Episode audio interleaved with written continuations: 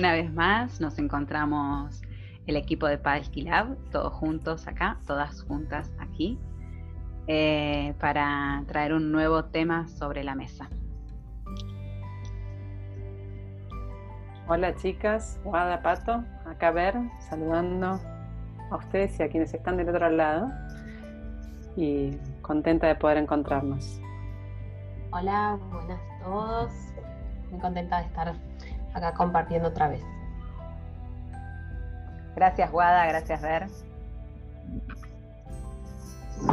Bueno, eh, hoy estábamos conversando un poco en base a, una consulta que nos llegó de, una persona que nos escucha, eh, que cumple un rol directivo en una institución educativa y, nos hablaba un poco de las presiones que está viviendo en estos momentos, ¿no? O sea, cómo las exigencias, las demandas de tantos lados, eh, desde lo institucional, desde la familia, desde las docentes, eh, la hacen sentir en una situación de... se siente abrumada básicamente, ¿no? Y queriendo responder y sintiendo que todo ese esfuerzo de estar trabajando muchas más horas de lo habitual en su cargo, eh, y respondiendo a muchísimas más demandas, em, no genera satisfacción, eh, como que nunca nadie está satisfecho, no todas las personas que, que la demandan y todo lo que ella va adecuando a estas necesidades no terminan de satisfacer todas esas demandas y exigencias. Que es cierto esto que decís ver, porque eh, esto que siente esta oyente es es por ahí el sentir de muchos en donde eh, sentimos que nada de lo que hacemos es suficiente o que nada alcanza o que nada llega a cubrir ni las expectativas de otros, ni las propias, ni las nuestras.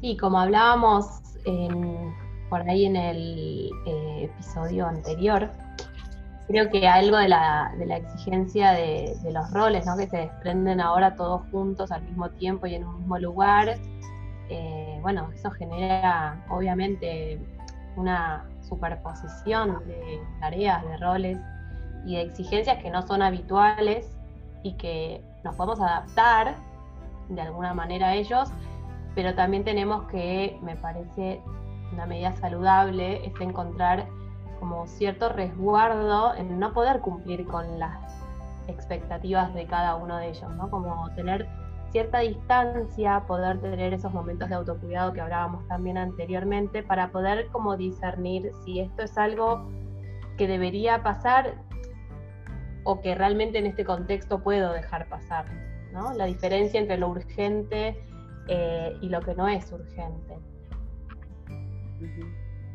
Sí, Guada, un poco esto de cuidar a los que cuidan, que hablábamos la otra vez, también, también eh, es válido en esta situación, ¿no? Porque esta persona está conteniendo al equipo docente, recibiendo estas demandas, conteniendo a las familias. Sin embargo, es un poco lo que conversábamos con ustedes, em, cómo tomar esta situación de una manera en que se sostenga, hablando específicamente de lo escolar, que se sostenga la actividad pedagógica, esta continuidad pedagógica, que se sostenga el,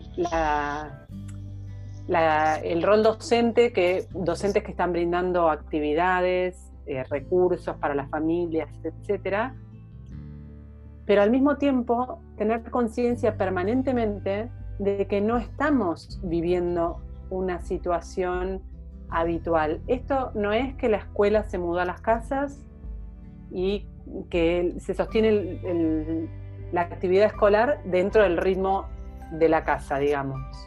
Pato.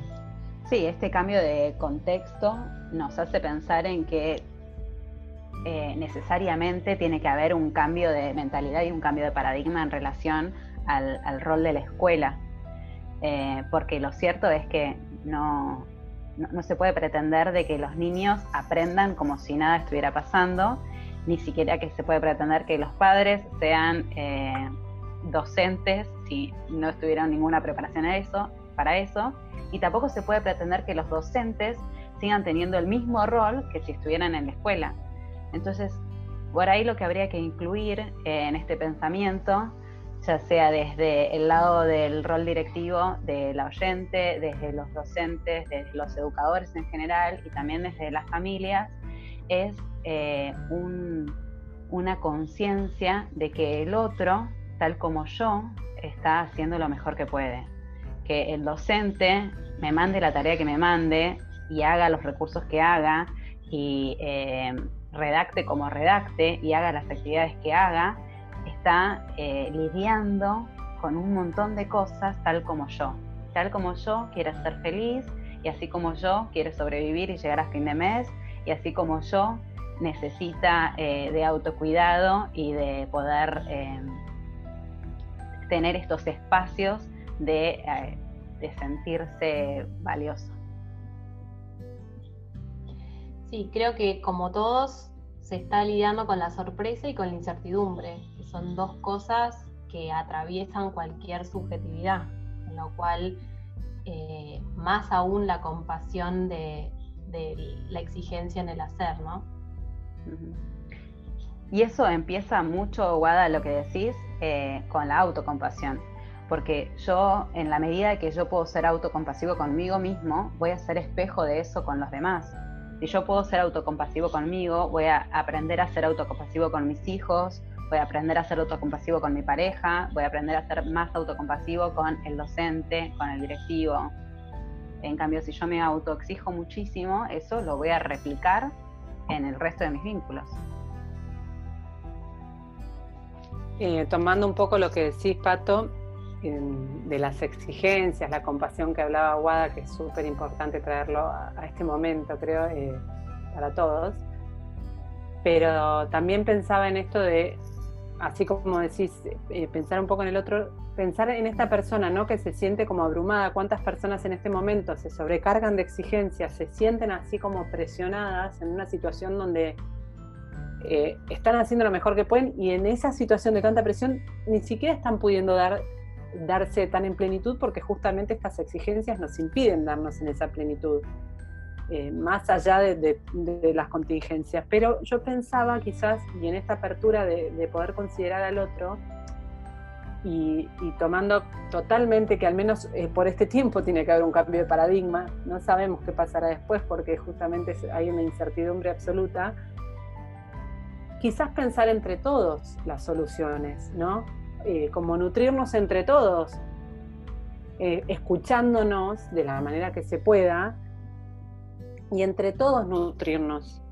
Porque si todo recae sobre una persona que tiene que resolver o que se siente en esa situación de tener que resolver hacia todos los frentes, me parece que es como bastante inviable y esa persona tampoco está pudiendo funcionar en su plenitud. Sí, No, y esto de, digo, como el momento ideal para pensar en la, en la flexibilidad y en la adaptación como algo global, ¿no? Como esto realmente es algo que atraviesa, que es global, que es difícil de prever y que además está en constante cambio. Entonces, si dejamos de pensar tan individualistamente en relación a lo que yo necesito, lo que yo merezco, lo que yo debo, lo que es justo para mí, en un contexto de, desorden global, digo, como, es como muy insólito casi pensar en que eh, las cosas pueden pasar por mí cuando globalmente esto es una incertidumbre constante. Entonces acá es la oportunidad, yo particularmente realmente creo que esto va a dejar una conciencia mayor en relación a, al todos. Me parece es mi esperanza, pero además creo que esto tiene que traer un cambio porque todos los días tenemos ejemplos concretos donde esto se refleja a cada rato. Si no aprendemos de esto. No aprendemos. Justamente, Guada, con, lo que decías recién, eh, yo pensaba, ¿no? Si, pretendemos volver a la normalidad, entre comillas, eh, sigamos en cuarentena, porque todavía no aprendimos la lección o no, no, no saboreamos plenamente esta experiencia.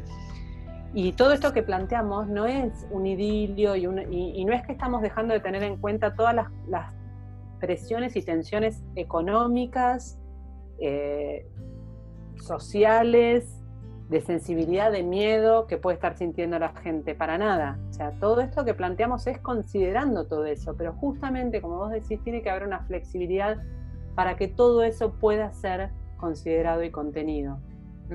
Y como inquietud para un próximo encuentro, antes de pasarle la palabra a Pato, me interesaría pensar en qué lugar quedan los chicos en todo esto. Bien. Sí, en qué lugar quedan los chicos y en qué lugar quedamos nosotros que, también necesitamos darnos tiempo. Darnos tiempo para el autocuidado, que lo venimos diciendo desde el primer día eh, que empezamos eh, más o menos.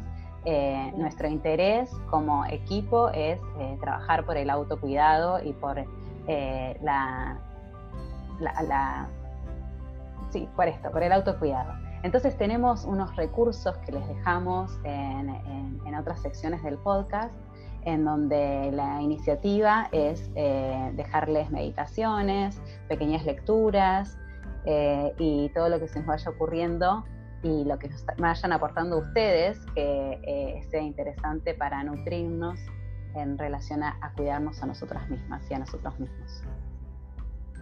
Tal cual.